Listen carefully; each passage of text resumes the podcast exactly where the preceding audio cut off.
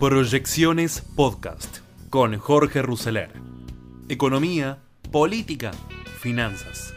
Todo lo que necesitas saber para tomar las mejores decisiones.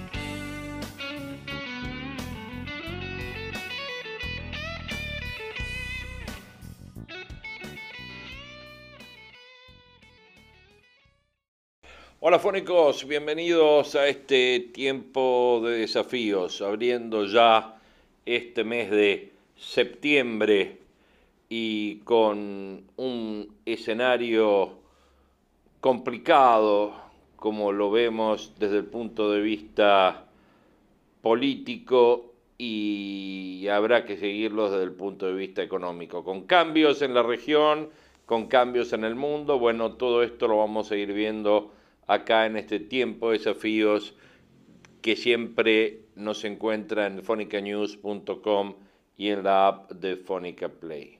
Mi nombre es Jorge Ruseler, les doy la bienvenida a este nuevo capítulo de Tiempo de Desafíos. Desafíos que por el lado político, días después del repudiable atentado contra Cristina Kirchner, vemos que no hay indicios de que este episodio sea un punto de inflexión en la política argentina. No vemos que esto deje atrás la grieta y que dé lugar a una nueva etapa asignada por el diálogo, por el consenso y por la construcción colectiva. Sino vemos todo lo contrario, vemos un acelere de la grieta. Todo indica que estamos frente a un lobo solitario, dijo Agustín Rossi ayer. Sin embargo, desde lo más alto del gobierno y desde la cúpula cristinista, se sigue acusando al Poder Judicial, a los medios, a la oposición, de haber creado las condiciones para que Sabac Montiel intentara matar a la vicepresidenta. El silencio de Cristina no es casual, sino es un aval a esta estrategia. Cristina recibió a Alberto Fernández y discutió con él el tono, y el contenido del discurso por cadena nacional en el que el presidente responsabilizó a los opositores, la justicia y el periodismo. El día después de este triste episodio salió de su departamento y a la distancia saludó a algunos militantes presentes, pero Cristina no difundió ni un solo tuit, red social a la cual varias veces al día utilizó desde el pedido de condena por la causa vialidad, para agradecer la inmensa solidaridad y repudio que le hicieron llegar, inmediatamente tanto hombres y mujeres del Frente de Todos, como de Juntos por el Cambio y de otras fuerzas políticas, además de empresarios, sindicalistas y actores sociales. El silencio de Cristina lo dice todo.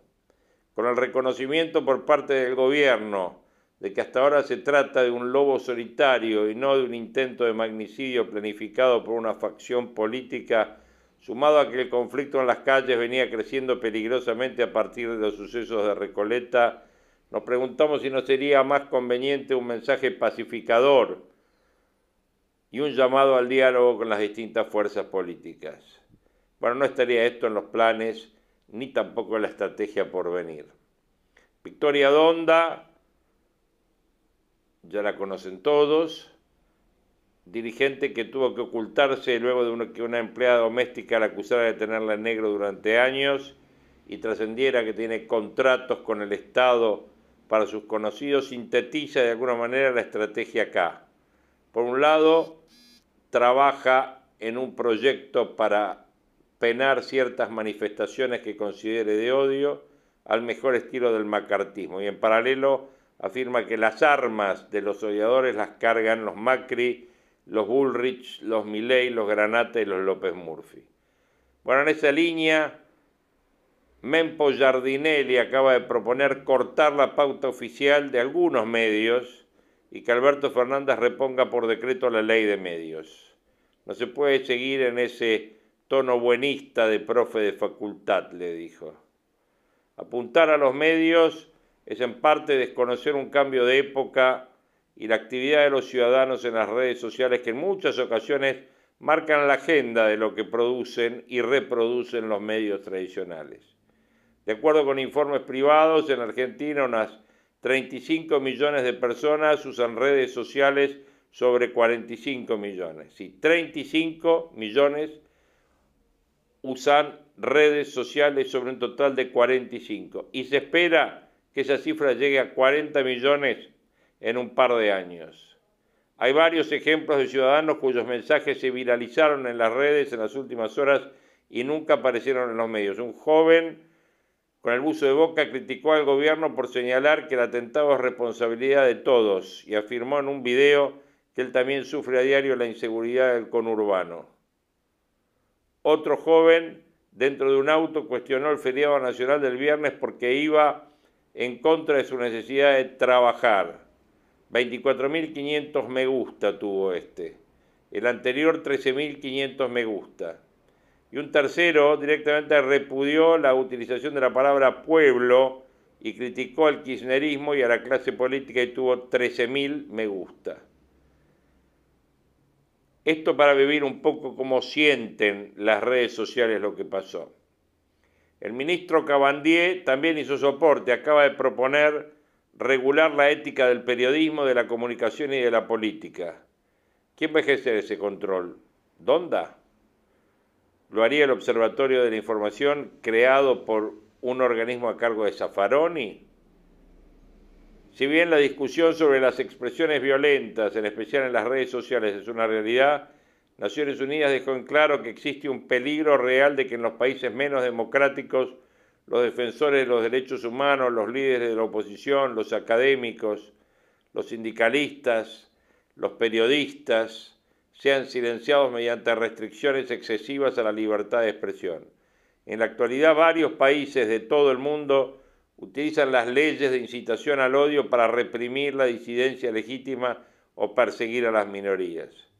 Mientras la oposición lava su ropa sucia a la vista de todos en un espectáculo que hace dudar de su capacidad para elegirse en una verdadera alternativa política, en los últimos días se vio el enojo de casi todo el arco de Juntos por el Cambio con Facundo Manes porque no adhirió al juicio político contra Alberto Fernández. Manes dijo que ni Macri ni Cristina lo representan porque dividen a la sociedad, a lo que Macri le retrucó que Manes no suma absolutamente nada. Después fue turno del episodio de las vallas, derribadas por militantes K, donde Patricia Burrich critica a la reta por dejar que avancen al kirchnerismo. Ni una reunión en privado logró limar asperezas. Al parecer la puja entre la reta y Bullrich se agravará cuanto más cerca se esté por definir el tema de las candidaturas. Y el tercer acto ocurrió este sábado, cuando la coalición antikirchnerista no pudo hilvanar una posición común frente al atentado contra Cristina y la ofensiva acá. El bloque del PRO, con Ritondo a la cabeza, se retiró de la Cámara de Diputados luego de dejar en claro su posición, pero el radicalismo y la coalición cívica se quedaron. ¿Llegaron unidos? ¿Llegarán unidos a mediados del año que viene? La sucesión de hechos saca de la escena el principal flagelo que azota a los argentinos, que es la inflación, junto con la incertidumbre y la sensación de que la situación económica va a empeorar. Los índices de alza de precios y pobreza dan cuenta de ello. Sin nada convincente que anunciar en materia económica, más allá de la gestualidad de masa, el oficialismo encontró alivio al hablarse menos de inflación y más del atentado. Pero es algo aparente, porque en las redes el factor desencadenante sigue siendo la pérdida de poder adquisitivo del bolsillo. Previo a lo ocurrido el jueves, Cristina ya se había abrazado al peronismo para intentar socializar el pedido de condena como una persecución al movimiento. Y el PJ le respondió el viernes con un feriado, con una masiva manifestación Lejos de ser un acto de fortaleza, asoman como inevitables varias señales de debilidad. La primera, que Néstor y Cristina no construyeron después de casi dos décadas cuadros ni dirigentes capaces de sucederlos en la conducción. Y la segunda, quizás la más grave, que ninguna de las tres banderas que sintetizan al peronismo está hoy vigente bajo un gobierno peronista. No hay justicia social con esta inflación y el nivel de trabajo negro que existe. La independencia económica no es tal para un gobierno que no sabe de dónde sacar dólares para encauzar su economía y la soberanía política es una fantasía. Ricardo Lagos, ex presidente chileno, decía que Chile es un país pequeño pero digno. El kirchnerismo, pero también el macrismo han sido incapaces de definir un modelo de país digno para insertarse en el mundo, porque para ello es necesario el consenso. Y el consenso en la Argentina falta hace mucho tiempo.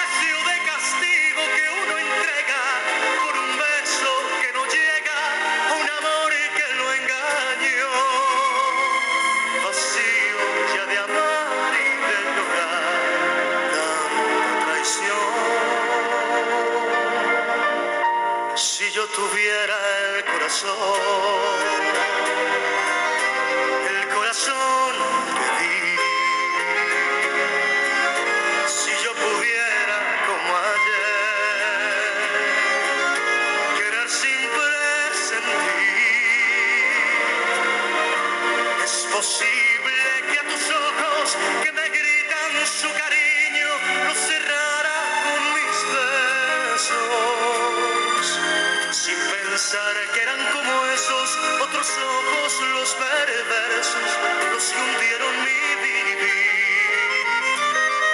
Si yo tuviera el corazón, el mismo que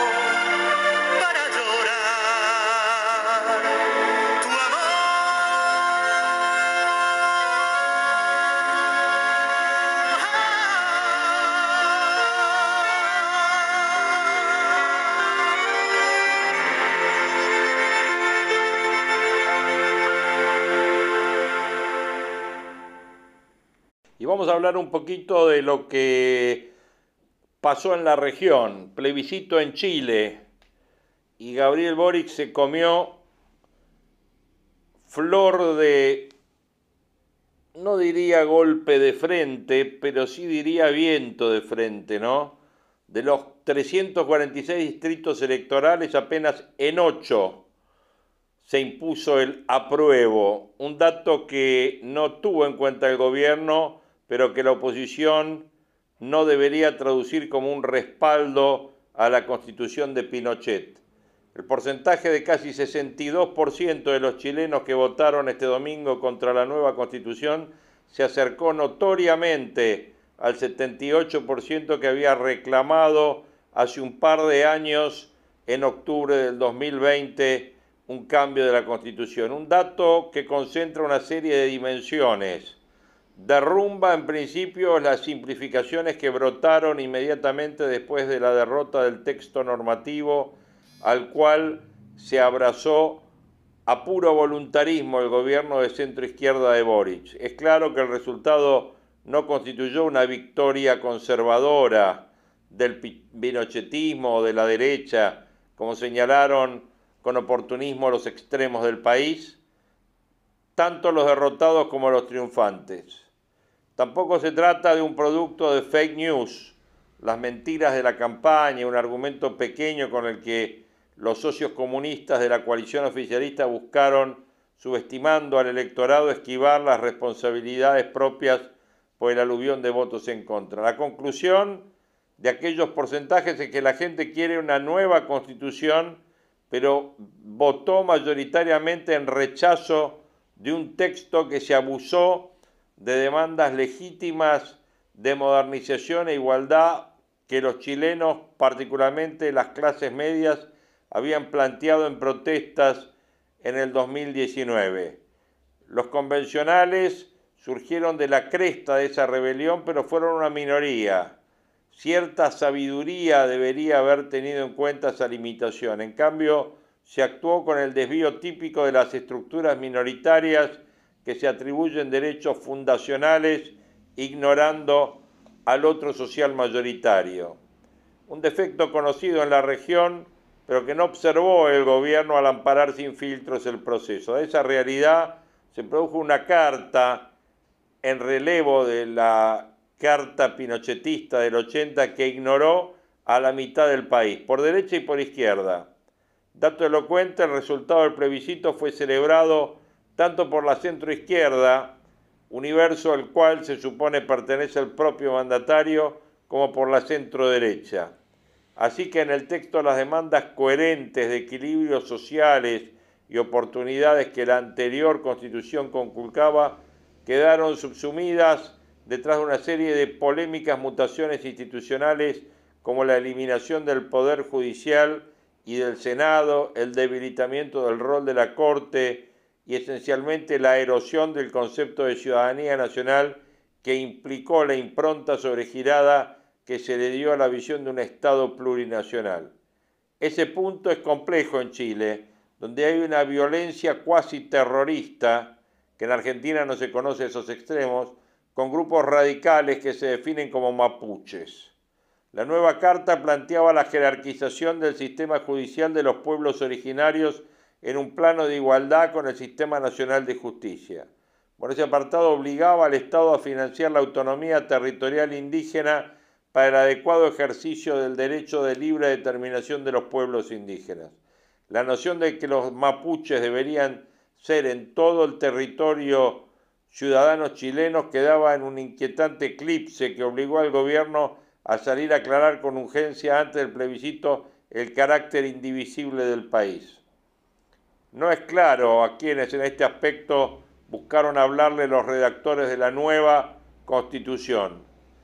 La Araucanía, donde la población es mayoritariamente indígena, fue uno de los distritos donde el proyecto recibió un portazo concluyente. Con el mismo criterio sobreactuado, los convencionales avanzaron sobre la administración de la justicia, cuyo poder propusieron relevarlo por un Consejo de Justicia, integrado por 17 personas, pero solo por 8 jueces, el resto repartido entre indígenas y un elenco que completaría el Congreso. La Corte sería testimonial, sin influencia sobre jueces y tribunales.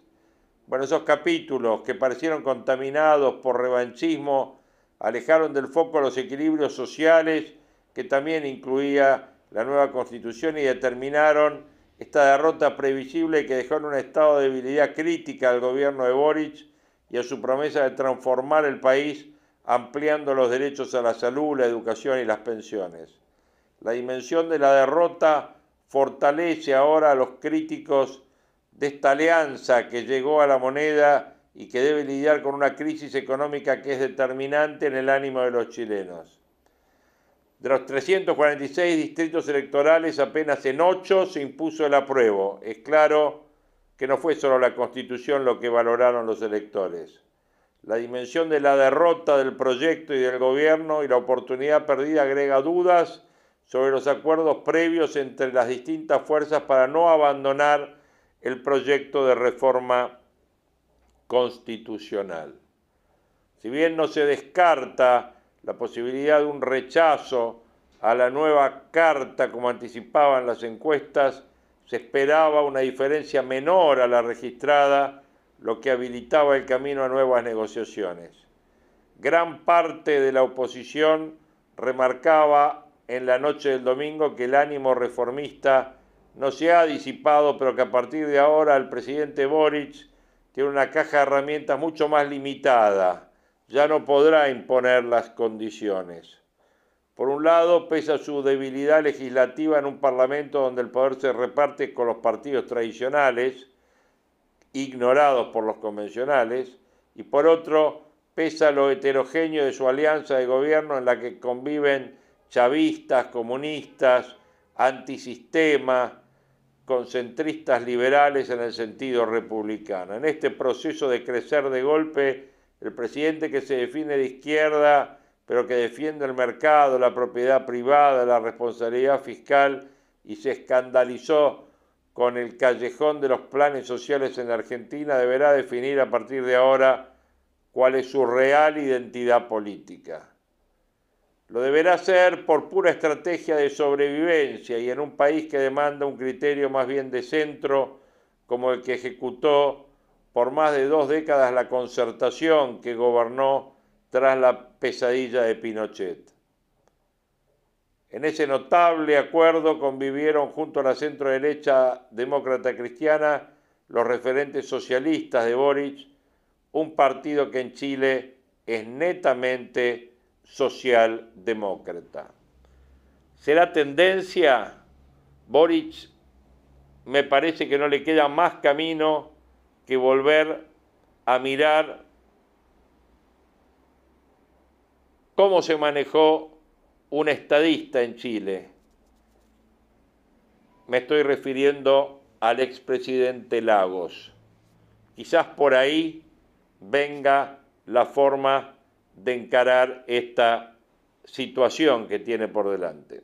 Volviendo a la realidad argentina, se comprobará en los próximos días qué tipo de reflejos institucionales tiene la sociedad que acaba de vivir un trauma tan difícil de procesar un, intento de magnicidio o un aparente intento de magnicidio.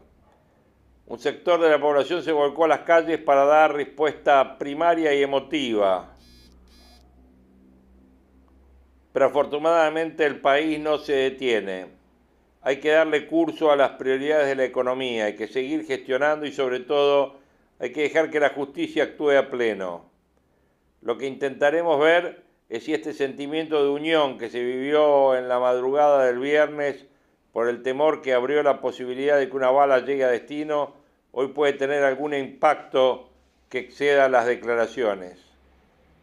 El ministro Massa fue el primero en aprovechar este momento después de haber discutido hasta el jueves con los dirigentes del campo y los integrantes de la cadena agroexportadora un nuevo mecanismo para estimular la venta de soja, citó a todos el domingo al Palacio de Hacienda y les explicó el esquema que va a activar con el nuevo dólar soja. El esquema va a ser voluntario, dependerá de que los productores acepten vender sus tenencias para que se transformen en las reservas que necesita el Banco Central, a la vez que habrá que ver si este paso puede ser visto por los inversores como un factor de tranquilidad para el mercado cambiario. De ser así, se puede esperar un impacto positivo que alivie la brecha y las perspectivas de inflación. Pero puede haber algún otro comportamiento, porque los inversores todos sabemos que reaccionan con el bolsillo. La razón por la que el atentado contra Cristina pone a prueba las instituciones es porque su esclarecimiento requiere de un funcionamiento pleno.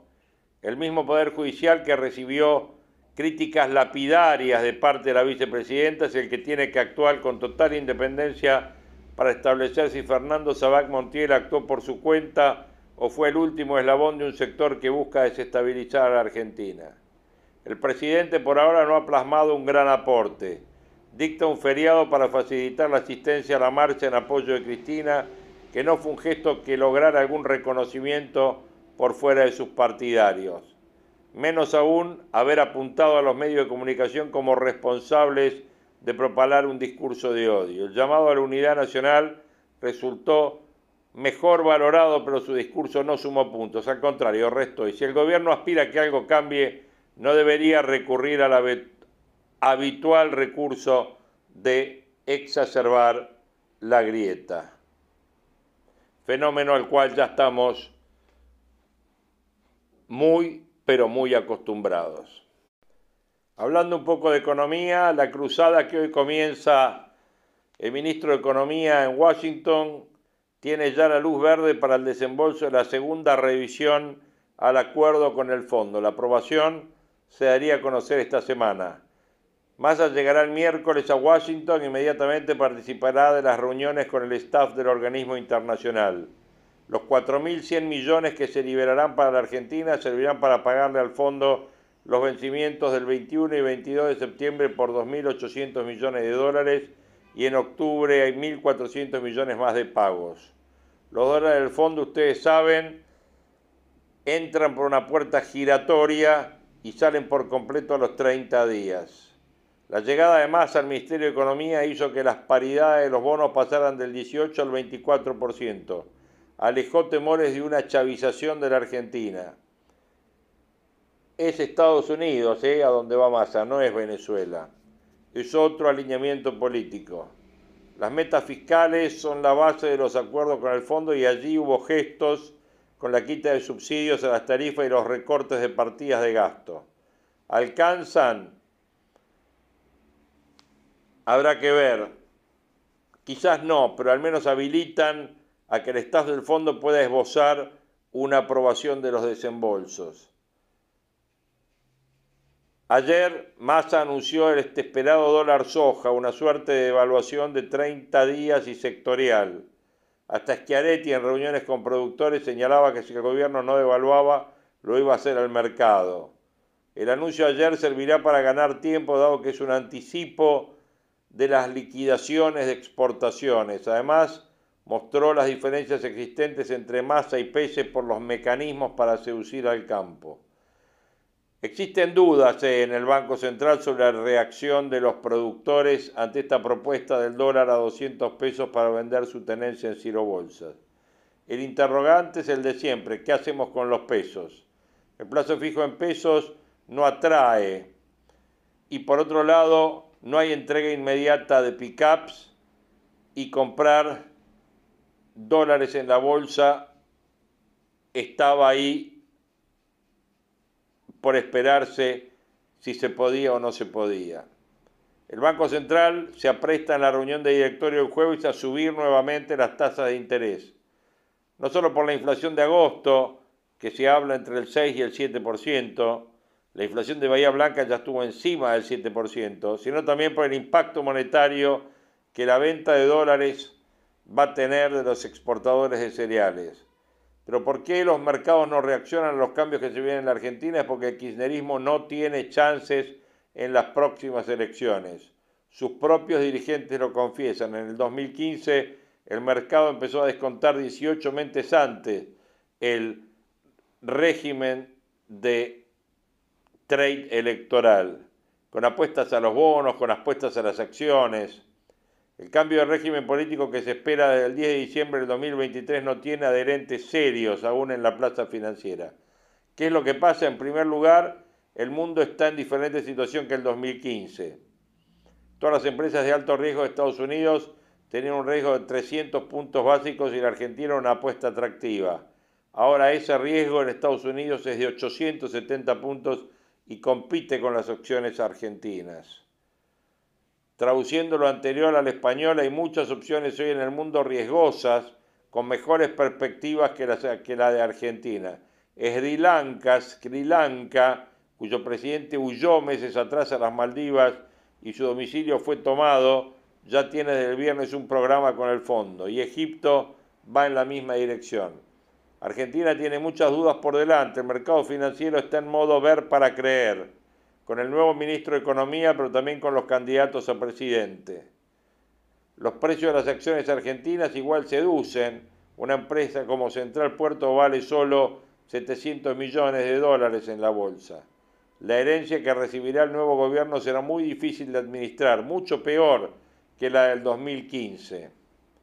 La inflación sigue su camino, la suba de precios está en un nuevo escalón, arriba del 6%, que será difícil de reducir en el corto plazo. Lo monetario, si bien no determinante en la aprobación de desembolso del fondo, alimenta las expectativas. Solo con el anuncio de ayer, si se cumplen las proyecciones oficiales, son 600 mil millones más en la plaza. Lo que aumenta el rojo cuasi fiscal, si bien no es explosivo, no permite un combate serio contra la inflación. En algún momento las LELIC y los pases se van a canjear por un bono indexado a mediano plazo. La única duda es quién será el funcionario que adopte esa decisión. En algún momento las LELIC y los pases se van a canjear por un bono indexado a mediano plazo. ¿Quién tomará esa decisión? De corto plazo predomina el discurso del odio, y sobre todo del odio al dólar, el kirchnerismo digiere cualquier medida menos un salto en el tipo de cambio oficial. Pero para que haya un amor al peso resta bastante. ¿eh? El jueves las cotizaciones de bolsa, dólar MEP y contado con liqui se operaron con retroceso. Lo mismo en el día de hoy, anticipando los anuncios de ayer y las novedades que puedan surgir en Washington esta semana. Seguramente el comunicado del fondo contendrá las frases de reuniones constructivas y trabajamos conjuntamente para que la Argentina pueda superar sus desafíos. El ruido político por ahora no afecta al mercado cambiario. Pero como ayer en una charla de radio manifesté, se me preguntó si esta situación política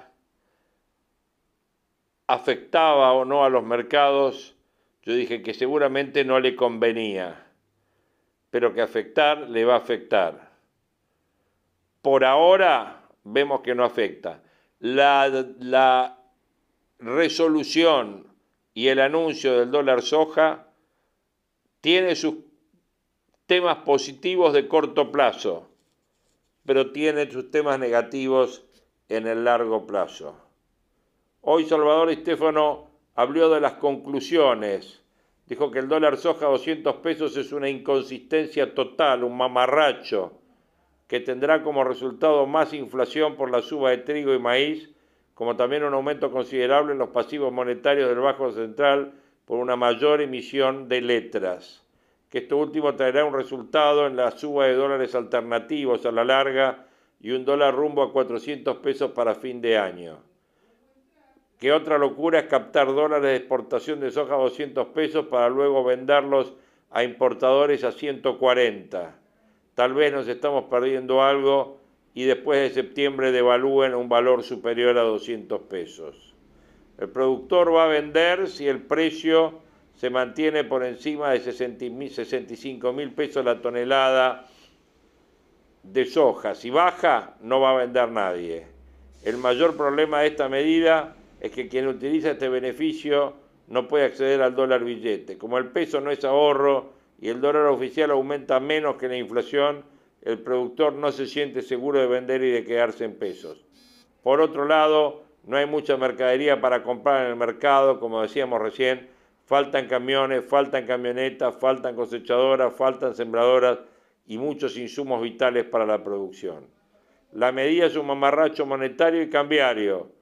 Los sectores de campo no habían consensuado esta medida, pero se presentó como una medida consensuada. El problema, dice de Estefano, es que la mesa de enlace no sabe comunicar y queda enredada en el discurso oficial.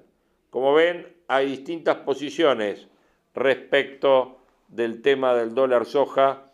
Quisimos incluir esto. El impacto inicial es una baja en los dólares, en todos los dólares alternativos, con un valor de dólar blue de 280 pesos, cayendo 5 pesos del precio del viernes pasado. Pero esto, o del jueves pasado, esto es solo un anticipo de lo que se puede venir. Mientras tanto, hoy arranca de vuelta las defensas en el caso Vialidad. Tiempo de desafíos, fonicanews.com en la app de Fonica Play. Gracias por acompañarnos y seguramente nos vamos a estar escuchando en nuestro próximo encuentro.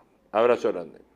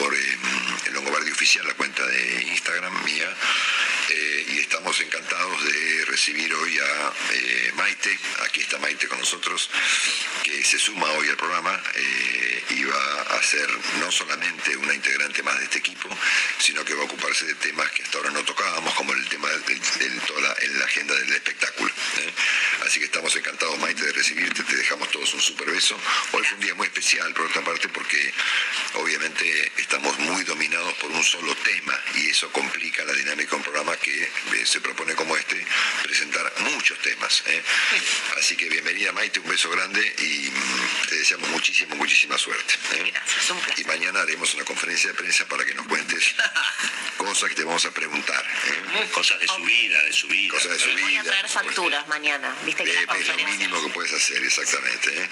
Bueno, ustedes la conocen a Maite por la televisión, obviamente, pero bueno, mañana nos va a contar un poco su historia. ¿eh?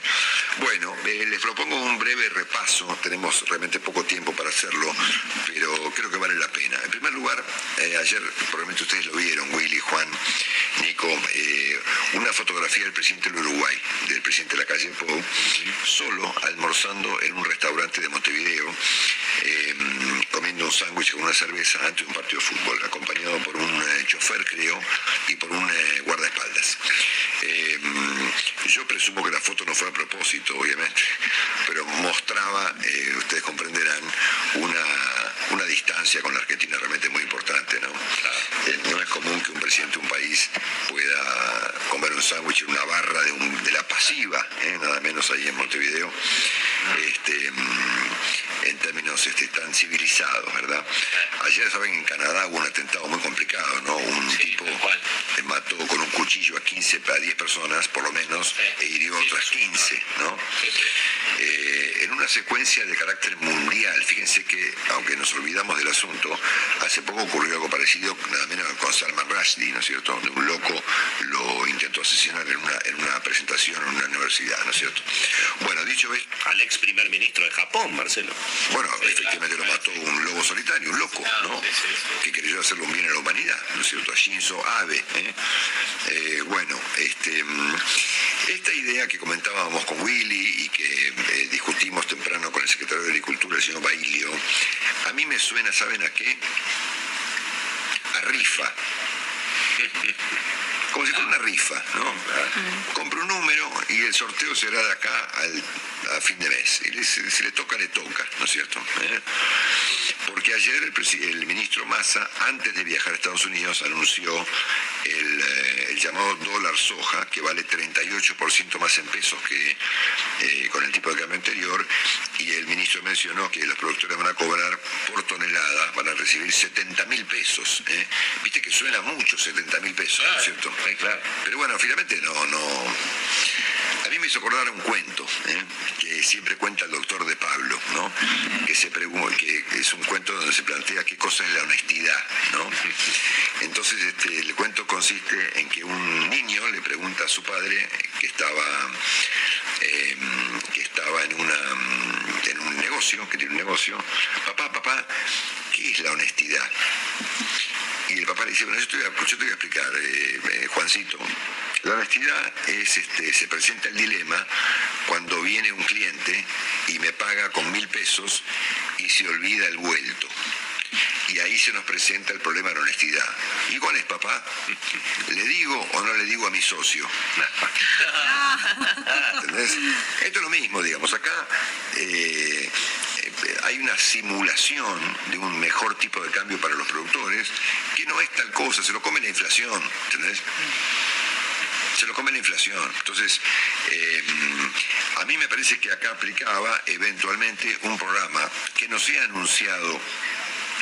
puchito por puchito. Vamos viendo, bueno, vamos conversando, como dijo el, secretario, el secretario Bailio, ¿no es cierto? Porque si los productores ven, o los actores económicos, que el gobierno anuncia el programa económico o medidas económicas de a poquito y vamos conversando, y yo me siento y espero al próximo puchito, ¿o no? Claro, exactamente. Eso es lo que va a pasar. Eso lo Porque si cada puchito no funciona, eh, cada puchito no funciona, bueno, yo espero al próximo puchito. A ver, este, que por ahí es un poquito mejor que este, ¿no? A ver qué te puedo sacar. Claro, el ministro planteó que él busca que le entreguen de este modo 5 mil millones de dólares. Bueno, por ahí ocurre, ¿no es cierto? Mm. Pero convengamos que esto no es un plan, esto es una rifa que tiene como propósito juntar reservas, que es el gran problema que tiene el Banco Central, que son, se son los mismos, septiembre. Son los mismos 5 mil millones de dólares que ya estaban. Es decir, acá no, hay, no, hay, un aliento, no hay un aliento para que haya 10 mil millones de dólares. Y, por y por supuesto, eh, uno de los datos más relevantes del fin de semana, que quedó por supuesto tapado como consecuencia de la situación de la señora Kirchner, es que hubo una medición de inflación que se hizo en la ciudad de Bahía Blanca, provincia de Buenos Aires, y dio para el mes de agosto 7,04, ¿eh? lo cual es obviamente un desastre. ¿eh? Bueno, dicho esto, eh, lamentablemente no me queda tiempo para comentar lo que está ocurriendo en Tucumán. Saben que hubo eh, un muerto más, son seis los muertos por esta bacteria llamada legionela, ¿eh? que suele transitar por los este, tubos de aire y que vive en los baños y en el agua y que no se contagia de persona a persona, se contagia directamente de bacteria a persona. Y ya mató a seis personas y hay unas cuantas personas que están afectadas. El resto de la agenda mundial la revisaremos mañana porque quiero meterme un poquito en el tema de la investigación del, eh, eh, magnicidio fallido de la señora Kirchner, investigación que comienza a parecerse mucho al comienzo de la investigación por la muerte del fiscal Alberto Nisman, ¿no? O el caso de la AMIA, ¿te acordás que desaparecieron los cassettes, las grabaciones? el caso de la AMIA Claro, hasta, hasta los objetos son los mismos que están bajo una discusión, ¿no es cierto? ¿Eh? Eh, el teléfono, la custodia, la policía, quién detuvo al tipo, si fue uno, si fue otro, ¿eh? el, problema del arma. Suena dramáticamente parecido dramáticamente parecido. Entonces, este, ayer el día arrancó con el señor Agustín Rossi, el jefe de la AFI, planteando que aquí había actuado directamente un lobo solitario y que no había otra cosa que buscar. Y después, este, obviamente, la, historia se fue, se fue complicando. Este, está detenida la novia del señor Sabac Montiel, Brenda Uliarte hay, este, bueno, saben ustedes que este hombre se va a declarar, que la señora Kirchner dijo que ya no vio nada, lo cual parece extraño y que eh, se mantuvo seis minutos dando vuelta entre los fanáticos y los militantes sin advertir lo que, lo, que estaba viendo todo el país, ¿no es cierto? Eh, y hay, este, bueno, el teléfono borrado, eh, muchas dudas respecto a la a la, ¿cómo se llama? La participación de la Policía Federal, sobre quién detuvo a este personaje, si el personaje se escapó o no se escapó, ¿eh? y si se escapó, por qué se escapó de los militantes, y si lo agarró o no la policía de la Ciudad de Buenos Aires, que no estaba en el lugar de los hechos porque fue corrida por un juez. ¿eh? Eh, así que bueno, una serie de cuestiones que este, fueron muy bien resumidas ayer, obviamente, cuando no, por Nicolás Viñaski, lean el artículo, se llama Un relato con inicio falso, dudas no resueltas y un celular borrado, publicado ayer por la mañana, 4 de septiembre, en el diario Clarín. ¿eh? Nico sostiene allí que el tipo se escapó. Entonces, los militantes, ¿lo agarraron o no lo agarraron? ¿Lo agarraron o lo cuidaron? Son preguntas inapropiadas, ¿eh? pero que deben ser formuladas. ¿eh? Bueno, dicho esto, em, a partir de esta situación se genera una situación muy interesante y muy complicada, interesante para mirar obviamente, porque de lindo no tiene nada, que es que por lo general cuando ocurre un magnicidio tenemos este, enfrente por lo menos dos hipótesis, ¿no es cierto? Estamos en presencia de un enajenado, ¿eh? un lobo solitario como lo definió Rossi, un loco suelto, que actúa como consecuencia de una disociación eh, personal o de una conspiración eh, más o menos profesional, ¿no es cierto? En este caso, el gobierno parece inclinarse por una peligrosa combinación, muy peligrosa combinación, de las dos posibilidades. Esto es, estamos en presencia de un lobo solitario que eh, en su enajenación eh, fue influenciado, inspirado, motivado e incluso armado eh, por el odio, ¿no es cierto? ¿Y qué es el odio? La oposición la justicia y muy particularmente los periodistas. Y hubo sobre este asunto ayer, aunque no lo voy a volver a enumerar, vean la numeración que está en el video subido anoche a Instagram, una dramática enumeración de funcionarios, ministros, em, eh, abogados, em, eh, militantes y demás que sugieren que efectivamente este hombre fue obviamente cooptado, ¿no es cierto? Cooptado por legisladores de época, legisladores, investigadores con, con, los que el tipo no tiene vinculación alguna. Por ejemplo, ¿qué ocurre, por ejemplo, si se descubre que la novia del tipo o el tipo seguían determinadas cuentas en las redes sociales? Vamos a poner un ejemplo extremo, como dijo la abogada de Viviana Canosa, ¿no es cierto? Entonces, bajo este criterio eh, que se está instalando desde ayer, esto es, que es un lobo solitario inspirado, motivado y armado por alguien, podríamos decir, por ejemplo, que la culpa tiene Viviana Canosa. En este contexto aparece obviamente Nicolás Maduro, eh, que califica el asunto de golpe de Estado eh, y que le sugiere a la Argentina, y me parece que en eso ahí vamos a arrancar a partir de hoy, aplicar la ley del odio que incluye condenas de 20 años de prisión para aquella persona que difunda el odio. ¿Y qué es difundir el odio? Es una cosa muy borrosa, ¿no es cierto? Muy, eh, muy border, ¿no? Muy este, opinable y por supuesto adjudicable a cualquiera que nos parezca que difunde el odio, ¿no?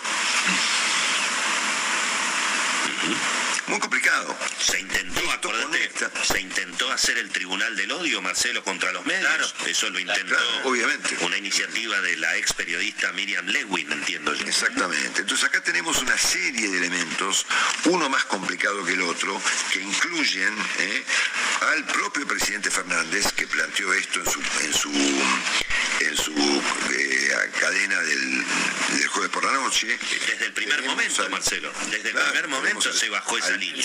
al ministro del Interior, Guado de Pedro, este, al gobernador Kisilov, que le responsabilizó al fiscal Luciani, tenemos a la señora Cerruti, que dijo que se quiere seguir alimentando la jauría, tenemos a Victoria Donda, que dijo que el arma se la, bueno, se la mandó Macri, ponele, eh, aunque no lo haya hecho, tenemos este, a este periodista Guasorra de apellido, que dijo que basta de periodistas comunicadores que generan violencia en la sociedad, tenemos a la agencia Telam, eh, que ayer difundió esta muy polémica imagen eh, de un arma con un micrófono.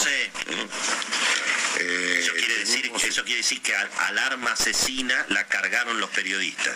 obviamente, exactamente. Tenemos este mm, al senador Mayans, que ayer en, un comentario prácticamente extorsivo llegó a afirmar que había que detener inmediatamente la causa de vialidad para que exista paz social. No será al revés, el senador ¿eh? Eh, dijo que allí es donde se gestó el germen de la violencia. Apareció el doctor Barcesat ¿eh? argumentando que había que llevar a la justicia a las personas que inspiraron a este personaje con independencia de que tengan o no tengan contacto, etcétera, etcétera, etcétera, etcétera.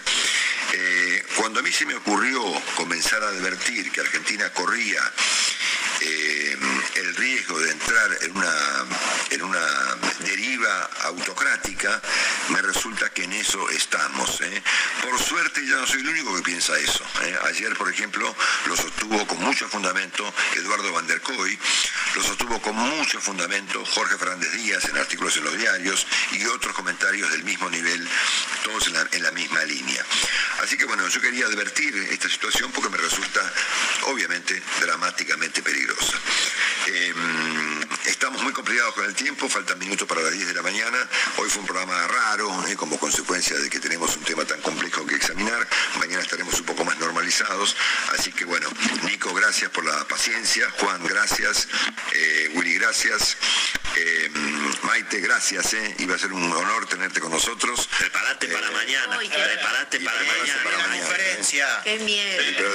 Y yo creo que ya nos podemos despedir, Romy, porque ya son las 10. Sí, en este momento nos queda un poquito de tanda, así que ya los dejamos en compañía de la señora María de Santillán y nosotros nos despedimos este, hasta mañana a las, em, a las 6 y 5 minutos de la mañana. Besos para todos y muchísimas gracias. Chao. Adiós. De preguntas de puntaje del 1 al 10 con tres preguntitas que armé para después desarrollar los temas. Porque hoy se habla mucho, por ejemplo, de la meta fiscal, que Massa dijo vamos a cumplir con el acuerdo con el fondo de alcanzar el 2,5 de déficit primario, del 1 al 10. ¿Cree que esto se va a poder alcanzar este año?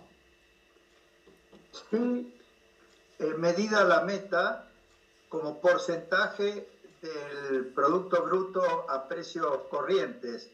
En realidad, la inflación y el aumento del, por lo tanto, del producto simplemente por efecto precio, eh, facilita el cumplimiento de las metas.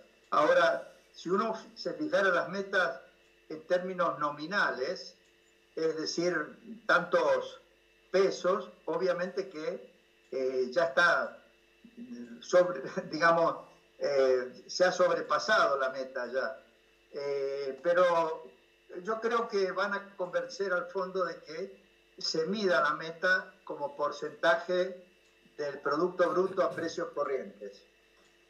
Bueno, interesante porque eh, se especula mucho donde ya estaba más o menos jugado, o por lo menos las medidas que se habían tomado hasta el momento, más allá que se fue en algo mucho más agresivo con el tema de, la, de las tarifas, es como que ya está un poco jugado el año y que no se iba a alcanzar. Así que bueno, es interesante también, entiendo que toda la parte de la inflación permite licuar parte de los gastos. Hablemos del tema más importante que está relacionado al dólar y a las reservas, ¿no? que está totalmente vinculado y eso después lo vincula con el tema de la inflación.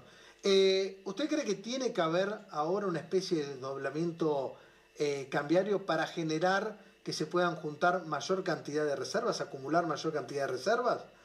¿O directamente se va a ir a un salto, digamos, discreto del tipo de cambio, una devaluación acomodando, como usted bien decía, el déficit y otras cosas. Bueno, antes que nada, cuando dije que se iban a cumplir las metas del fondo, me refería a las metas fiscales, ¿no? Eh, por supuesto que sería mucho mejor eh, avanzar hacia una política fiscal eh, mucho más estricta, como la que proponía Gabriel Rubinstein en ese documento que trascendió y que lleva fecha 26 de julio. Es decir, él ahí prácticamente planteaba ir a, ir a déficit primario cero, es decir, que en lugar de eh, 2,5%, eh, de aquí en más el déficit fiscal fuera eh, cero. Eh, pero obviamente esa, ese aspecto de la propuesta que había hecho Rubinstein no se va a llevar a la práctica. Yo me imagino que el énfasis que él pone en el tema fiscal va a hacer que eh, por lo menos se trate de cumplir con eh, lo acordado con, con el fondo. Pero en respecto al tipo de cambio, tal como van las cosas, obviamente no se van a cumplir con las metas de acumulación eh, de reservas. y ahí es donde entra el tema de cómo se va a organizar de aquí en más el mercado cambiario. Yo creo que si siguen con la organización actual del mercado cambiario, eh, es imposible que consigan eh, acumular reservas conforme a lo que se habían comprometido. Eh, y siempre va a haber una expectativa de una fuerte devaluación, precisamente por la incapacidad para acumular reservas. Pero ahí en el plan que había presentado Rubinstein, que yo espero que en ese aspecto eh, lo, lo, implementen, hablaba él de un desdoblamiento del mercado cambiario, algo que yo vengo proponiendo desde hace mucho tiempo, prácticamente desde que se impusieron los controles de cambio. Es decir, se puede controlar, aunque siempre crea distorsiones, pero por un tiempo se puede controlar eh, eh, el tipo de cambio comercial, el que se aplica a exportaciones e importaciones.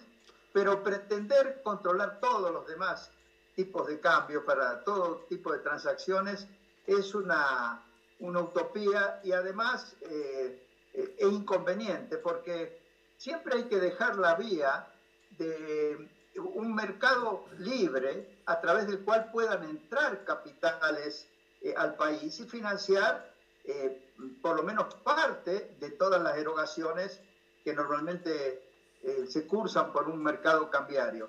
Por eso yo creo que eh, ojalá esta parte de la propuesta que había hecho Gabriel Rubinstein la implementen. Eso significaría eh, que el mercado controlado, el mercado oficial, se transformaría en un mercado comercial y ahí estarían obligados a vender sus divisas los exportadores y en ese mercado comprarían sus divisas los importadores, eh, básicamente de bienes. Luego todo lo que es servicios reales y también financieros tendrían que derivarse eh, a un mercado financiero totalmente libre en el cual el Banco Central no, no intervenga. ¿no?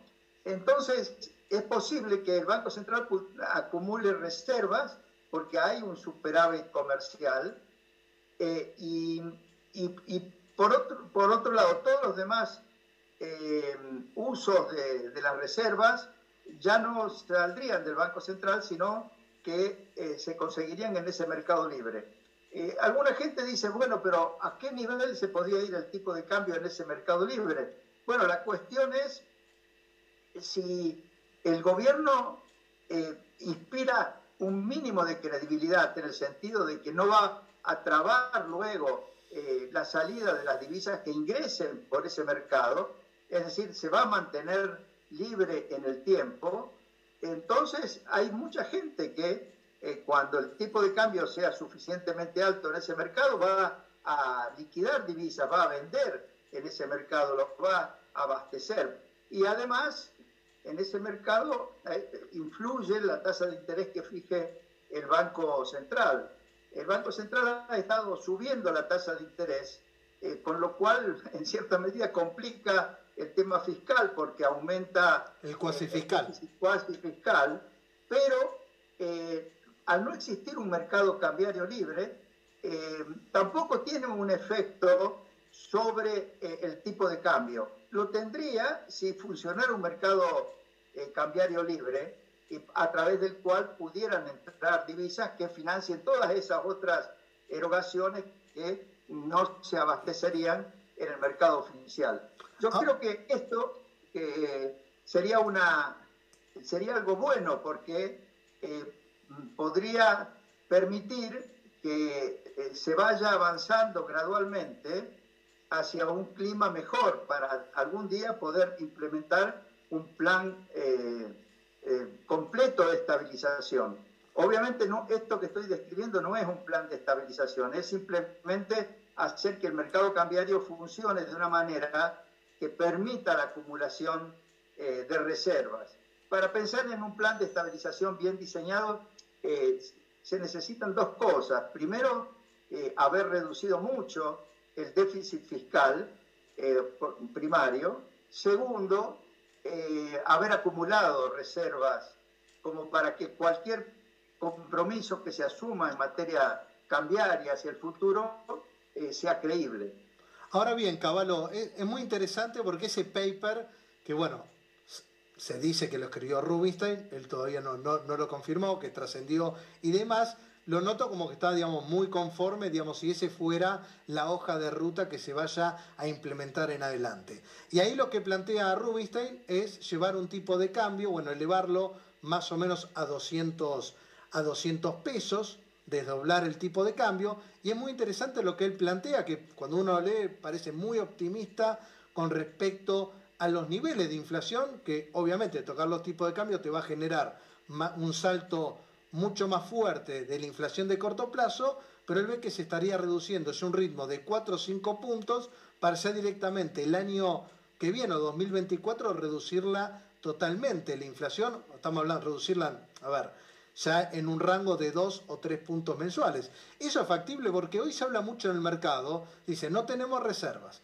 no tocan el tipo de cambio, tenés un déficit enorme. Cualquier cosa que tocas va a generar un estallido o una fuerte aceleración de la inflación, ya no del 100, del 150, 200, 300 anual mínimo. Entonces, ¿cómo se puede encajar toda esa idea de Rubinstein, después llevarlo a la práctica y que no genere esta tormenta perfecta? Bueno, yo creo que el, documento ese, eh, que es de Rubinstein seguramente, eh, eh, él además había hablado este sobre estos temas antes, eh, plantea un plan de estabilización. Yo creo que no es realista pensar que este gobierno puede implementar un plan de estabilización. Por eso, el, uno de los ingredientes que más se ha destacado en la prensa y el hecho de que eh, oficial a 200 pesos, a mí me parece que eh, es algo que eh, no es la parte importante del, programa. Sería la parte importante si eh, fuera realmente un plan de estabilización. Pero la parte importante de ese programa, a la que habría que prestarle atención, es la parte fiscal. Él plantea que lejos de conformarse con un déficit fiscal primario de 2,5%, hay que ir inmediatamente a un déficit fiscal cero. Es decir, plantea, por ejemplo, que el gobierno nacional deje de hacer transferencias eh, a las provincias por arriba de las que está obligado por el régimen de coparticipación, que reduzca drásticamente la inversión en infraestructura, que eh, eh, aumente, no en forma parcial y, segmentada, sino lisa y llanamente la tarifa eléctrica, además de la de gas, eh, a niveles tales que prácticamente elimine eh, los subsidios. Eh, claro, si, se hicieron todas esas cosas, se podría decir que hacia adelante el déficit fiscal va a ser cero.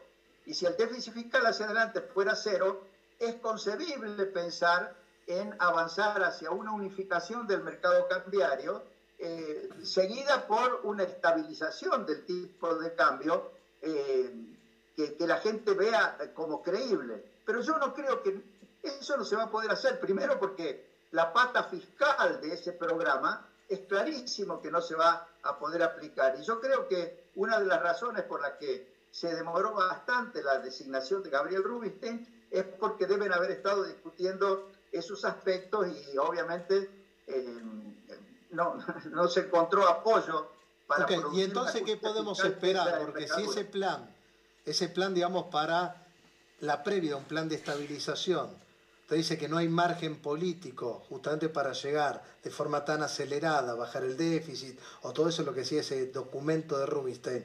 ¿Qué, qué, qué espera de la economía de masa? Porque también este costo, este tiene un costo esta estabilidad, no sé, esta tregua que le está dando el mercado, porque todavía medidas no hay mucho, contuvo, digamos, cierta estabilidad, las reservas hoy que está acumulando el Banco Central son prácticamente nulas. Tenemos los mismos problemas que antes, pero hay una expectativa. Si esa expectativa no se cumple, ¿cuáles son los riesgos de no llegar a justamente ese plan de estabilización? Bueno, yo creo que lo bueno de que se haya incorporado Gabriel Rubinstein eh, es que sin duda van a intentar poner énfasis en el ajuste fiscal, por lo menos para cumplir con la meta acordada con el fondo que es lo primero que yo dije que eh, pienso que, lo, que van a hacer. Eh, lo segundo es avanzar hacia el desdoblamiento del mercado cambiario y un manejo cambiario diferente al que se ha venido haciendo hasta ahora para poder acumular reservas. Ahora, eso no significa que la economía se va a estabilizar. Eh, mi pronóstico, que lo tuve que hacer porque me lo pidieron, es que si mantienen un ritmo de devaluación en el mercado oficial que más o menos acompase a la inflación, es decir, eh, una política de mantener el tipo de cambio real comercial eh, constante eh, y cumplen con las metas con el fondo y logran acumular un poco de reservas, van a poder estabilizar la tasa de inflación en alrededor del 6% mensual, que es el 100% anual, eh, que es lo que ya prácticamente todos los, eh, la que hace pronóstico predice para este año. Y yo creo que eso seguiría siendo la mejor realidad que pueden conseguir también para el año eh, próximo, ¿no? dadas las limitaciones políticas y dada la forma de pensar que lamentablemente predomina en este gobierno, ¿no? A, nivel de Gabriel Rubinstein, sino en general de los dirigentes políticos de este gobierno. No creen en los mercados, en los funcionamientos de, mercados libres. Ojalá puedan por lo menos implementar un segmento libre en, el mercado cambiario, como lo propone eh, Rubinstein. Pero yo no soy optimista para nada. Eh, creo que vamos a seguir en una situación parecida a la actual en términos de inflación y en materia de crecimiento, el año que viene no creo que haya eh, crecimiento, va a haber, el mejor de los casos, estancamiento, 0%, eh, ¿no? Eh, pero por lo menos van a evitar un descalabro total, un, un, un, rodrigazo o una marcha hacia la hiperinflación. Ahora, por supuesto, esas posibilidades tampoco están descartadas. ¿Qué probabilidad le asigna una hiperinflación? No. No, no, yo, no quiero, yo no quiero, no quiero dar, asignar ninguna probabilidad. Yo lo que digo es que eh, si se mantiene un clima político muy, muy conflictivo, muy, muy negativo, y el, y, y, el, el, equipo económico eh, Massa Rubinstein no consigue como mínimo el apoyo este del que estamos hablando en materia fiscal y para la organización del mercado cambiario, bueno, eh, en ese caso, eh, obviamente que eh, todo esto puede terminar muy mal, pero yo espero que no, que no ocurra, yo espero que el gobierno por lo menos pueda llegar sin un descalabro total al, al, final de su mandato. Caballo, ¿qué le puede decir a un empresario hoy, pyme, un pequeño empresario, pyme, que, que toma decisiones todos los días? Hoy sabemos que, bueno, una inflación corriendo al 100, hoy imagino que las tasas de interés, aquellos que pueden calificar para un préstamo, son baratas, por más que viene creciendo fuerte. ¿Qué recomendación le hace teniendo en cuenta su proyección de la economía?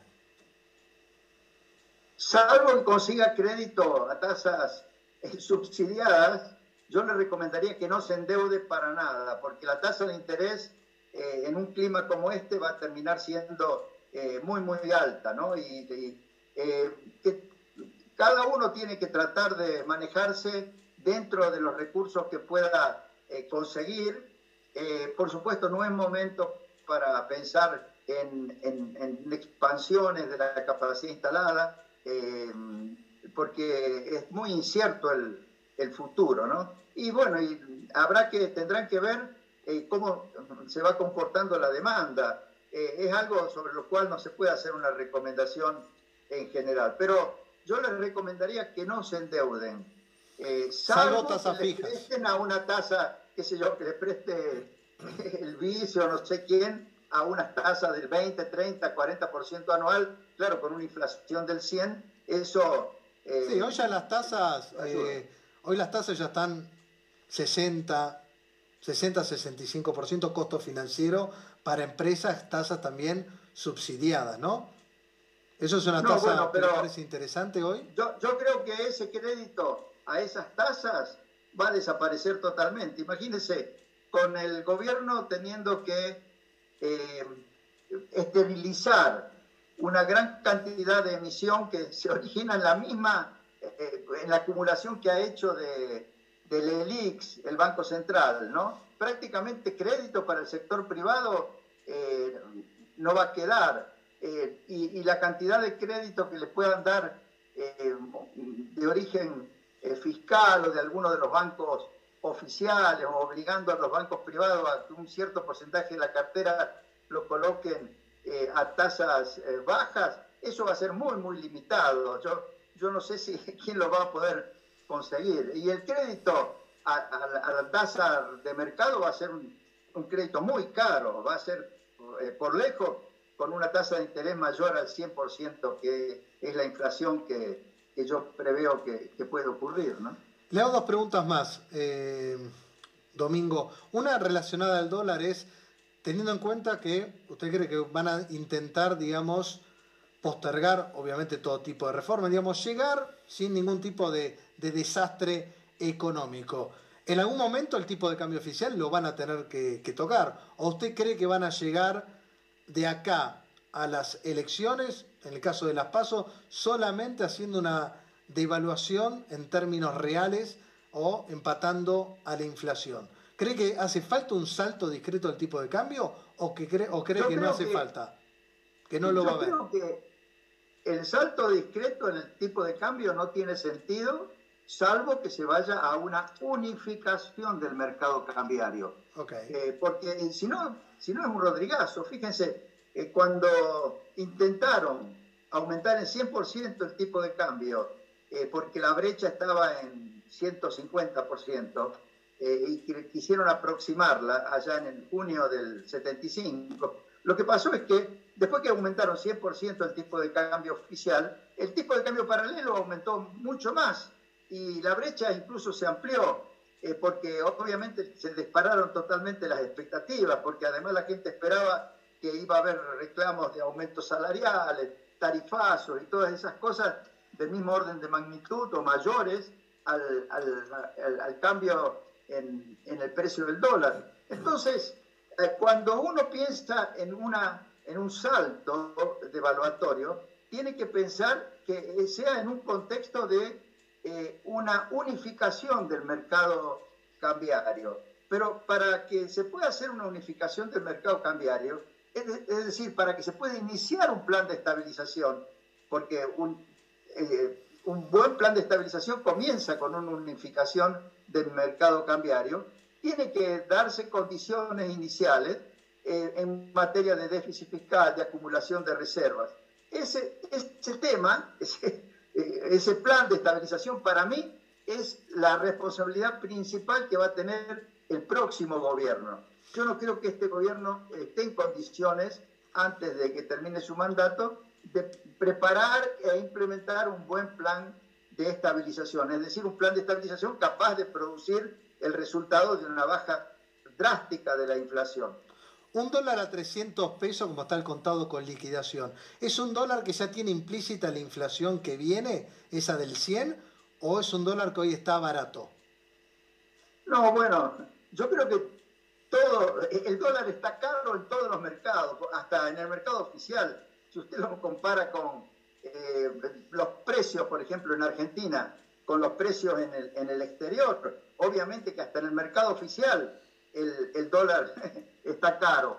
Eh, pero, ¿para qué decirle en el mercado eh, paralelo, en el contado con liquidación? Pero lo que ocurre es que eh, el, precio del dólar se rige no solo por los precios de los bienes afuera y, en el país, sino fundamentalmente por las expectativas de la gente y por cómo es la política monetaria y la política fiscal. Y bueno, está todo tan eh, mal en Argentina en el sentido fiscal, monetario y sobre todo eh, tan eh, disparadas las expectativas que no se puede decir si el dólar está alto o está caro. el dólar es lo que está a los niveles que, que dice el mercado, ¿no? Y un mercado que está funcionando mal, porque por ejemplo no hay ningún incentivo para traer capitales blancos al país eh, de manera legal, ¿no? Y, eso es, eh, muchos dicen, sí, se puede tener por contado con liquidación, pero también eh, ya ha habido varias oportunidades en que a las empresas que traen dólares o que sacan dólares por contado con liquidación le ponen restricciones para otra, otro tipo de actividades, es decir, tampoco está claro que hay realmente libertad y, legalidad en el movimiento de los dólares financieros, ¿no? Así que yo pienso que la, tarea de iniciar un plan de estabilización, que sin duda va a requerir como primer paso una estabilización, una unificación del mercado cambiario, es decir, que eh, todo vaya a un mercado libre, también exportaciones e importaciones, eso va a ser una tarea para el próximo gobierno.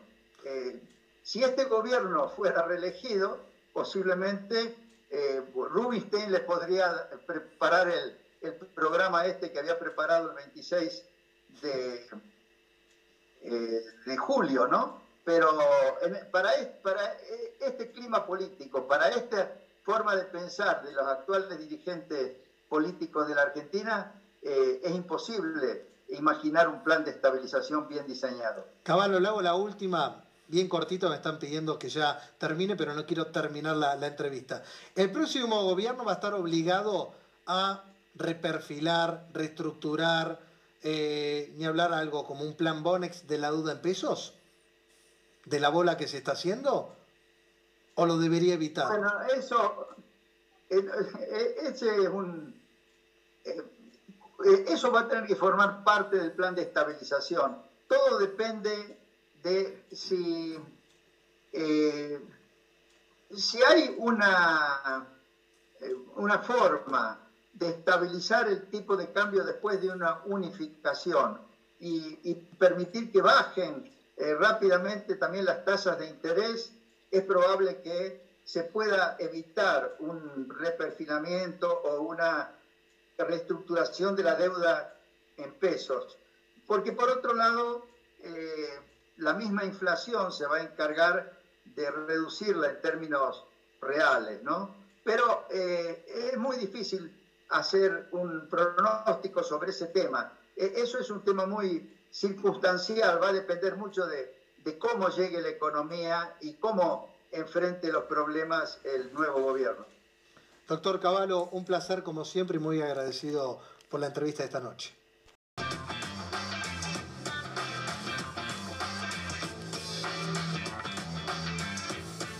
El atentado que afortunadamente no se concretó contra la vida de Cristina Fernández de Kirchner fue un intento de magnicidio. ¿Qué es un magnicidio? Es un hecho violento ¿eh? que se lleva a cabo ¿eh? buscando la muerte de una persona importante por su cargo, su poder. Así que claramente lo de Cristina Fernández de Kirchner tuvo ese objetivo. Afortunadamente, ¿eh? no resultó. Y por supuesto que esto nos alegra por la vida de la vicepresidenta y por la sociedad argentina. Más allá de lo que está ocurriendo socialmente con este tema, esta es una de las cosas que vamos a estar hablando con Adriana Amado y lo que está pasando a través de las redes en la Argentina en cuanto a gente que cree que esto no existió. La justicia está demostrando que esto claramente existió y las imágenes demuestran que esto existió. Pero sobre este punto se ha producido una reacción del gobierno y por supuesto sobre este punto es importante hacer el análisis de por qué se llegó hasta aquí y cómo va a ser el después. Este punto es un elemento bisagra en la vida política de la Argentina. No habíamos tenido una situación así, a pesar que en el año 91 hubo un atentado contra la vida del doctor Raúl Alfonsín cuando ya no era presidenta de la República. Estamos viviendo un presente enormemente peligroso. Enormemente peligroso porque estamos en un contexto de crispación y de intolerancia política. Lo que está ocurriendo en la cúpula de la política tiene impacto sobre la sociedad. Hay una sociedad que viene dividida, profundamente dividida, y en esto yo quiero ser claro y descriptivo, porque es muy importante hablar con claridad y sin eufemismo. El kirchnerismo fue propulsor de esto. Y esto lo quiero marcar, porque esto no lo habíamos vivido en Argentina hasta que se produjo el advenimiento del kirchnerismo. Habíamos tenido vehemencia de la rivalidad política. Claro que la hubo. Entre Menem y Alfonsín, entre Menem y sus adversarios. Claro que la hubo en la década del 90. No llegamos a una situación antinómica. Son dos cosas distintas. La pluralidad contempla en el ámbito de la política la discusión, la diferencia. La diferencia que es la base de la pluralidad enriquece enriquece la vida de la sociedad. Pero esto no es una, eh, un enunciado, no es un eslogan. Alguien me decía estos días, pero no, esto es un eslogan. No, no es un eslogan. Está demostrado por la historia. Y cuando uno recurre a eh, hechos, disciplinas que son ejemplificadoras, encuentra la justificación. La ciencia. En la ciencia se discute todo el tiempo. Todo el tiempo. Uno da una hipótesis, ¿eh? se discute, después si se comprueba, se la toma, y así todo, eso sigue permanentemente abierto a la discusión. Gracias a eso evolucionó la humanidad. Clarísimo. Por lo tanto, en la política mucho más. Porque lo demuestran los hechos, nadie tiene nadie tiene las soluciones mágicas para la complejidad de problemas que la actualidad presenta. No existe la solución mágica. Y la solución eh, aparece como más probable y mejor cuando se dejan los dos magnetismos y se va a la eh, evaluación de la evidencia. Entonces hay muchas discusiones que cuando se desprenden de ese fanatismo, encuentran el causa del sentido común. Esto de estatismo versus mercado es una cosa que la realidad demuestra que no existe. En los países capitalistas modernos convive el, el mercado con el Estado en forma inteligente como elemento de regulador. Así que lo quiero marcar claramente. Entonces, la pluralidad es necesaria con el elemento que le agrega la lucha por el poder.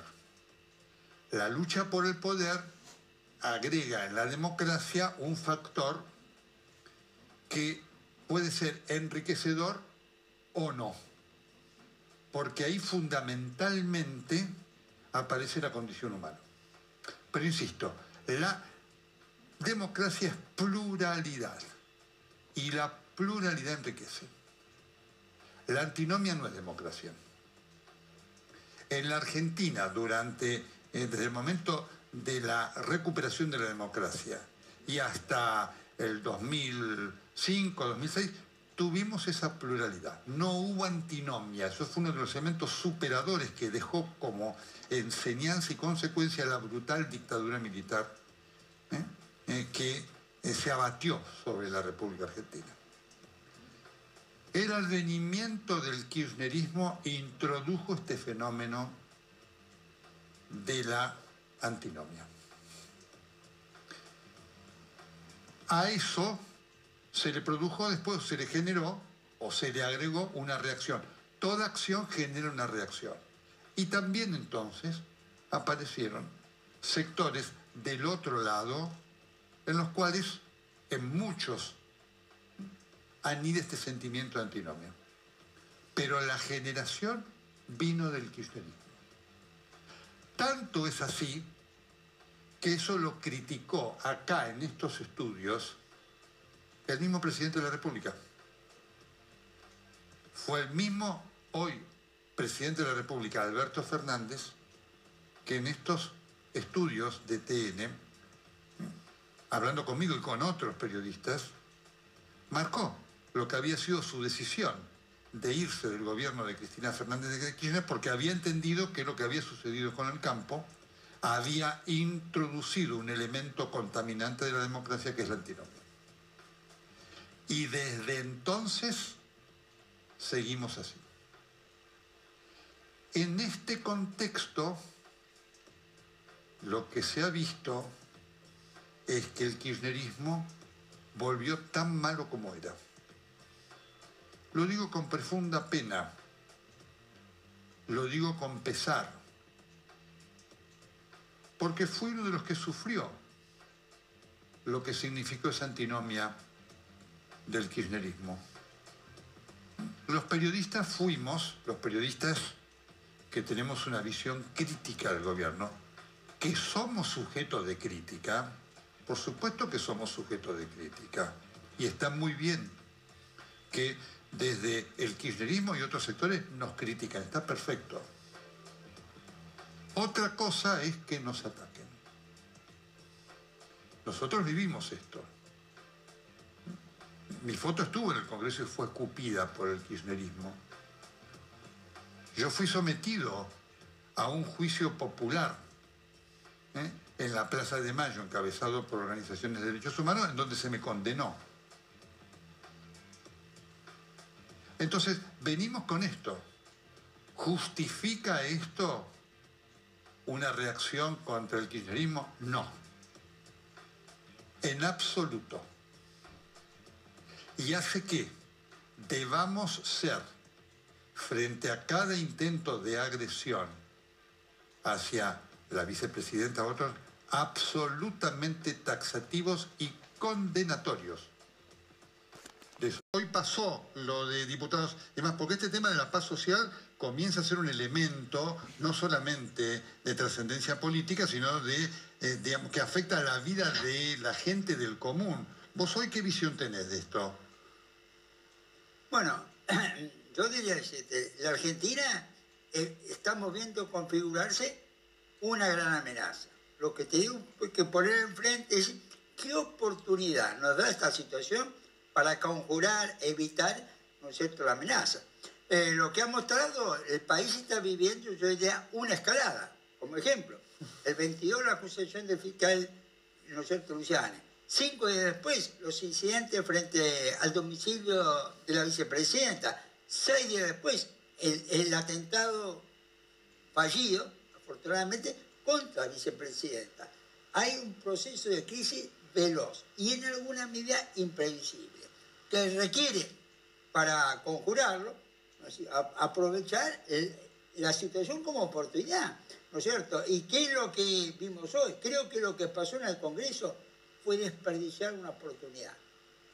Haya sido quien haya sido la culpa, se despreció la oportunidad de dar una imagen política de solidaridad, de cohesión, de conciliación. Entonces, como los riesgos no, no se terminan por decreto y van a existir, eh, y quizás en julio uno o yo visualizaba el riesgo de paz social y lo ubicaba más en el terreno económico-social, ¿no es cierto? Y, se dio en el político. Lo que hay que preguntarse es ¿qué, ¿qué puede hacer la política, ¿no es cierto?, para limitar los riesgos, ¿no es cierto?, reducirlos, atenuarlos, controlarlos. Y acá donde todavía no aparece, aparecen señales contradictorias y todavía no veo esa voluntad ah. política de las partes del conflicto para atenuar los riesgos. Eh, Oscar, vos le hiciste uno de los eh, primeros reportajes al presidente de la República en tu programa de Radio Real y recuerdo claramente, vos le hiciste dos o tres preguntas muy precisas insistiendo sobre esto que había sido su promesa de volver para ser mejores y de superar la grieta y la división. Lo trataste en los dos reportajes muy claramente y él te respondí diciendo efectivamente vamos a hacer esto. Eh, en pos de esto que pasó, de tu conocimiento, siempre recurrimos a vos que sos un, digamos, alguien que lo conoce muy bien al presidente. ¿Qué pensás que le ha pasado para llegar a esto? ¿No se da cuenta? ¿Es otra persona? ¿Había una persona que no conocíamos? Yo creo que él tenía la intención de hacer lo que me decía que iba a hacer. Me dijo, no voy a llenar la heladera, le voy a comprar la heladera. Ok. Me parece que no lo dejaron, no lo dejó la vicepresidenta de la República, le boicoteó el gabinete, una guerra por Guzmán enorme, le sacó a los sardos, que era ministro de Justicia. Es decir, la, la vicepresidenta demostró quién tenía realmente el poder. Y él dejó hacer, dejó hacer, dejó hacer. Y hoy veo un presidente Lamentablemente lo tengo que decir, un presidente sin agenda, Nelson, sin agenda. El presidente se levanta y es como un desocupado más porque no tiene agenda, entonces le inventan un actito en algún lugar de la provincia de Buenos Aires que quede cerquita, inaugura una canilla de agua, una cabina telefónica, pero el poder real está pasando por otro lado. Creo que hoy tiene más poder Sergio Massa, Sergio Massa pero logró peleándola. ¿Por qué? Porque él quería nombrar a Rubinstein, que es gente de su equipo, ministro de Economía. Tardó dos semanas en poder nombrarlo para que ella autorizara si lo nombraba o no lo nombraba, porque Rubinstein hace unos años atrás había hablado mal de Cristina Fernández de Kirchner. Asume, pero tiene que publicar un tweet pidiendo disculpas, que se había equivocado, etcétera, etcétera, para sentarse en el, en el, en el segundo sillón del Ministerio de Economía. Me parece que Alberto en el fondo quiero creer que tenía las mejores intenciones, pero se equivocó con el socio que tenía.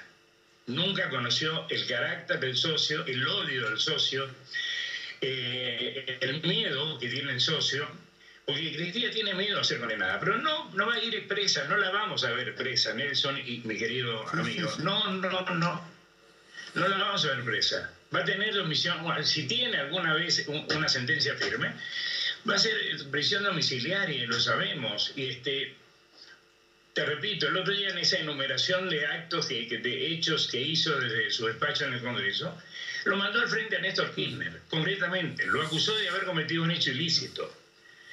No sé si es verdad, no sé si es mentira. Sabíamos todos, y vos también lo sabías, que, que, que Mañeto iba a la residencia Olivo. Pero también va el, dueño de, Washington Post, va a entrevistarse con el presidente para ver qué línea va a tomar, qué va a pedir para Ucrania. Acaba de pedir mil y pico millones de dólares más para Ucrania. Digo, no es anormal que un, un ejecutivo de medios se reúna con la mayor autoridad del país. No es raro, no. Es el presidente con el jefe del grupo más, de comunicación más grande que tiene Argentina, que es el grupo Clarín. Después si hicieron negocios o no hicieron negocios ya no me importa. Pero lo que quiero decir es que Alberto subió con buenas intenciones, porque sería ilógico que haya aceptado si no tuviese buenas intenciones, y no lo dejaron. No lo dejaron Cámpora, ni Máximo, ni Cristina, no lo dejaron. No, lo vaciaron de poder. Hoy el presidente tiene menos poder que Massa. En este sentido, y recordando además que la frase de la lapicera te pertenece, vos fuiste el que le preguntaste quién tiene la lapicera, hay un elemento aún mayor, porque efectivamente esto está ocurriendo, pero estamos frente a un hecho de shock, ¿no? En cuanto a la posibilidad de llamar a la unidad. Vos viste como vimos nosotros la foto de ayer de la unidad, ¿no es cierto? Donde había gente, digamos, violento como Pablo Moyano, digamos, y una unidad parcial. Los que piensan diferente no estaban. Eh, impacta mucho ver esa involución del pensamiento de Alberto Fernández, del no darse cuenta de cosas muy obvias, porque esto no necesita ningún tipo de lucubración eh, política. Eso es impactante. Sí, es impactante y es impactante no haber aprovechado. Yo comparo siempre la sociedad con una enorme familia. Y en una familia, cuando hay un hecho tan conmocionante como lo que vimos el otro día que estamos viendo ahora en pantalla, que la vicepresidenta de la República, electa por voto popular, etcétera, etcétera, a 10 centímetros tiene un revólver apuntando, una pistola apuntándola. En lugar de aprovechar eso, la familia, y decir, bueno, señores, paremos porque casi tenemos un muerto, no lo aprovechamos. Seguimos sembrando odio. ¿Por qué el feriado nacional? ¿Qué sentido tenía el feriado nacional? Cuando la gente necesita producir, trabajar, ir a su oficina, ir a su fábrica, ¿qué sentido tuvo? De hecho, en Capital no se notó, todos los negocios me contaron estaban abiertos. ¿Qué sentido tiene llamar a un feriado nacional porque casi matan a la vicepresidente de la República? Obviamente, si lo hubiese matado, duelo nacional por cuatro o cinco días, listo. Y, y lo lamentable es que no aprovechamos la conmoción que tuvo el país para unir a la sociedad. La separó más Nelson todavía, la separó más Rosendo, la separaron más. Hoy la Argentina está más separada que el jueves a la noche. Es muy, eh, eh, es muy puntual tu apunte, muy exacto. Eh, Rosendo, porque esto genera un escenario hacia adelante, no hacia adelante, hacia dentro de 10 años, inmediato, complejo ¿eh? en la vida política y social de la Argentina. ¿eh? Claro, muy complejo porque además la agenda del país, aparte de la política, la económica, la social, está en una situación realmente muy, muy difícil. Y no me cabe duda que este grado de conflictividad en el campo de la política no ayuda a la resolución, de esa agenda. Por eso yo, dije, por un lado, las amenazas y los riesgos, por otro lado, la oportunidad. Y, las oportunidades son día a día. Hoy, ayer me parece que desperdiciamos una oportunidad. Una oportunidad para tener una, una, acción, una visión más constructiva de la política para poder resolver, enfrentar mejor la agenda, la agenda del país. En este marco, eh, esto que señala, ¿no? Porque efectivamente estamos encarando todo esto referido a lo que pasó para ver cómo sigue, digamos, ¿no? Porque efectivamente esta es la pregunta que hoy nos, hacemos, ya vamos a estar hablando más con José Eduardo Abadi, con Adrián Amado, de cosas que son inquietantes en cuanto a lo que representa esta adjudicación de culpabilidades en el otro, ¿no? Porque esto tiene eh, consecuencias que eh, ya vivimos. Porque una de las cosas que esto genera, eh, Oscar, es el tema del temor. Hay gente que, que está con temor a propósito de lo que vaya a venir. Sí, claro. Sí, sí, y no, no es insensato no tener, tener temor. Porque yo creo que esto, como decía el gallego Sueiro, nuestro amigo, esto recién empieza, Nelson. Lamentablemente yo pienso así creo en esto. Esto recién empieza. ¿Por qué? La famosa frase, si la tocan a Cristina, ¿qué quilombo que se va a armar? Que me explique alguien cuál es el quilombo, por favor. Que me digan qué van a hacer. ¿Van a matar a los miembros de la Corte? ¿Van a matar a, la, a la Cámara de Casación? ¿Cuál es el quilombo? Si la tocan a Cristina, lo escucho siempre, ¿Qué quilombo se va a armar? Bueno, explícame cuál es el quilombo, así yo mensuro si, si la toco a Cristina o no la toco a Cristina. Pero nadie me explica. La frase queda como en el aire, ¿qué quilombo se va a armar? Bueno, explícame el quilombo que se va a armar, porque más quilombo que el que tenemos es imposible tener, es imposible soportar. Chicos jóvenes de 18, 20, 22 años me escriben, me preguntan, negro, ¿qué hago? ¿Puedo hacer tal cosa? Gente de, con una familia constituida, padre, madre, dos hijos, gente grande que están desesperados porque no les alcanza, no les alcanza para vivir. Y mientras nosotros hablamos del atentado, de la pistola, de quién era la pistola, si tiene 40 años o 35, insisto, por detrás alguien debe estar haciendo algo o tendría que haber alguien tratando de solucionar los problemas reales que tiene Argentina. Reales. Un problema, por supuesto, es el atentado, pero hay mil problemas más anteriores que los tenemos desde hace tres años por lo menos, un poco más. La pobreza sigue subiendo, la inflación sigue subiendo, vamos a tener inflación, según me dicen los economistas, a fin de año de, de tres dígitos y el año que viene probablemente sea peor. Entonces, ¿qué piensa en eso? ¿Qué hace el, Gabinete Nacional todos los días si el presidente no tiene agenda? ¿Cómo laburan? ¿Cómo deciden? ¿Por qué le corto a, el presupuesto a educación y a salud y no, le y no cierro el Ministerio de la Mujer, por ejemplo? Que no sirve, que no funciona. Digo, es tan irracional todo que te cuesta entenderlo. Es como empezar a leer el libro de atrás para adelante. Y yo ya estoy harto de leer el libro de atrás adelante. Ya lo leí, ya lo vi, ya sé cómo termina, ya sé todo. Entonces digo, ¿hay soluciones en la Argentina? No lo sé. Hoy no lo sé. Sé que hay un nivel de conflictividad enorme, un nivel de odio enorme, y el odio no hace crecer. La famosa frase de Hamlet, de Hamlet perdón, algo se está pudriendo en Dinamarca. Bueno, el, olor a podrido de Argentina desde la distancia se, nota, se ve, se huele. Oscar González Oro, muchísimas gracias por esta tu presencia en esta noche, en este momento tan delicado y triste de la Argentina. Un abrazo muy grande. Sí, un abrazo, pero comprometete, porque dentro, creo que en fin de septiembre, octubre, Voy a hacer, este, como, como hace Infobae, este, en El Observador, que lo acaban de comprar unos amigos argentinos, voy a hacer entrevistas directo y va a quedar colgado en la página, por supuesto. Así que uno de los invitados que vas a tener que ir a Montevideo sos vos. Va a ser un... Oscar, un abrazo muy grande. Un abrazo grande, un abrazo a Rosendo y a José Abadi, que me hizo una nota maravillosa hace muchos años. Muchas gracias. A vos, ¿eh?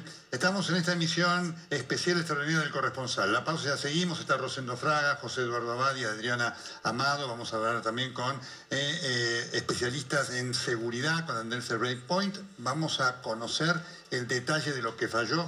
Muchas cosas para compartir con todos ustedes.